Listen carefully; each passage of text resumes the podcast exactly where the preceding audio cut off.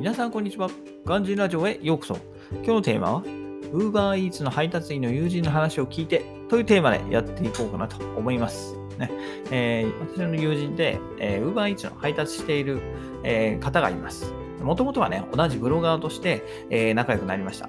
ただそれもね、もう1年以上前のこと。まあ、大人になるとね、本当に1年という時間があっという間で早く感じるんですけど、まあ、その間にね、彼は、えー、ブログを辞めてしまって、今は UberEats での仕事を、えー、やってます。うん。完全にもう UberEats 専専任の配達員ですね。ね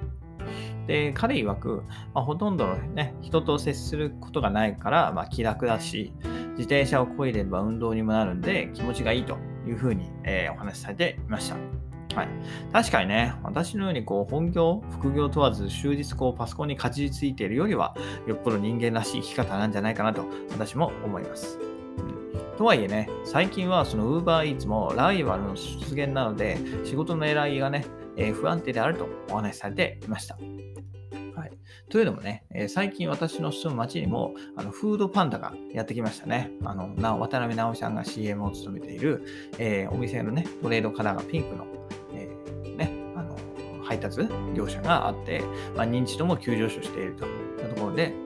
で、駅前の商店街にはね、フードパンタの配達員を対象とした、多分休憩所みたいなものがあって、なんか妻が見たらしいんですけど、なんかドリンクが飲み放題みたいな ドリンクバーの機械置いてあったとかで、ね、えー、結構そういうね、えー、配達員に対してのケアも、え、充実しているようです。はい。で、配達員のね、友人の、まあ、そのまた友人ですよね。友人のグループの中には、その UberEats とフードパンダの配達をこううまく掛け持ちされている人もいるそうなんですけど、えー、ただね、私の友達はそれをやってないと。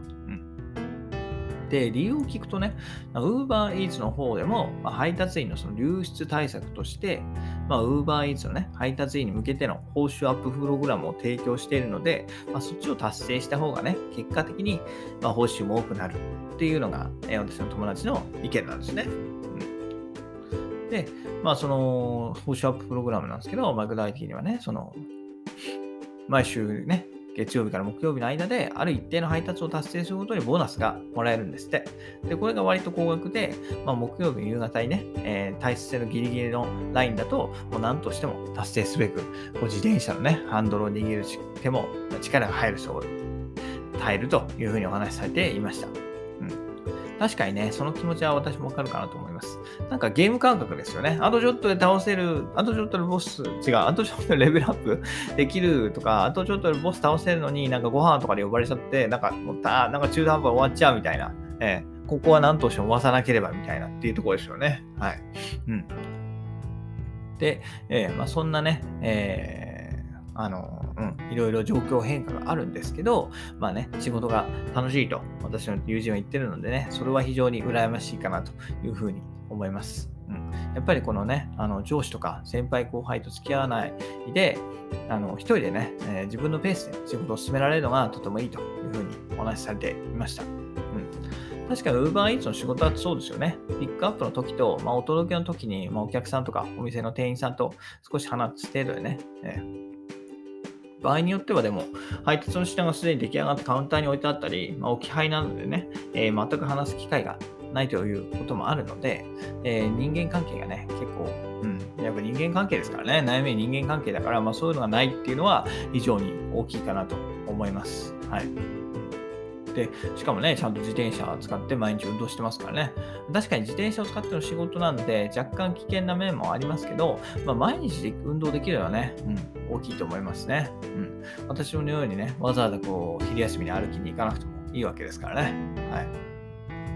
で、やっぱりね、いいですね。彼の話を聞いて私も羨ましくなっちゃいましたね。うん。やっぱ私にとってね、ブログは確かに楽しいですし、まあ、これからも続けていきたいっていう思いはあります。はい。で、まあ、本業に関してもね、えー、希望するま海外事業部の仕事に就くことができて、まあ、やりがいを強く感じていたところではあったんですが、あったんですが、まあ、最近、そのやっぱブログはね、うん、最近じゃなくてブログはね、未だにほとんど稼げないし、まあ、本業もエジプトを離れてからは正直、えー、つまらない、やるせない日々が続いています。早く稼げるようになりたいし、副業でね、副業で早く稼げるようになりたいし、まあ、早くね、また海外で仕事をしたいという流行る気持ちを抑えるのはかなり一苦労。うんえー、今はね、本業は本当に、えー、やめたいなと思ってます。ただね、人生いいことばかりではないっていうところですよね。楽しい時もあれば、えー、日の目を浴びることのない、まあ、努力がね、必要な時もありますと。えー、まさに、まあ、私は今、後者に、え、完全にいるのかなというふうに思います。はい。なのでね、今できることをコツコツこなして、また楽しい時間が来た時に存分にね、えー、満喫できるように発行化、え私の能力を発揮できるようにしたいかなと、今いうふうに考えています。はい。とはいえやっぱりね、羨ましいですよね。だから私もちょっと本格的に転職は考えてみたいなというふうに今は考えております。はい。といったところでね、今日は UberEats の配達員の友人の話を聞いてということでお話しさせていただきました。それではまた明日。バイバイ。Have a nice day!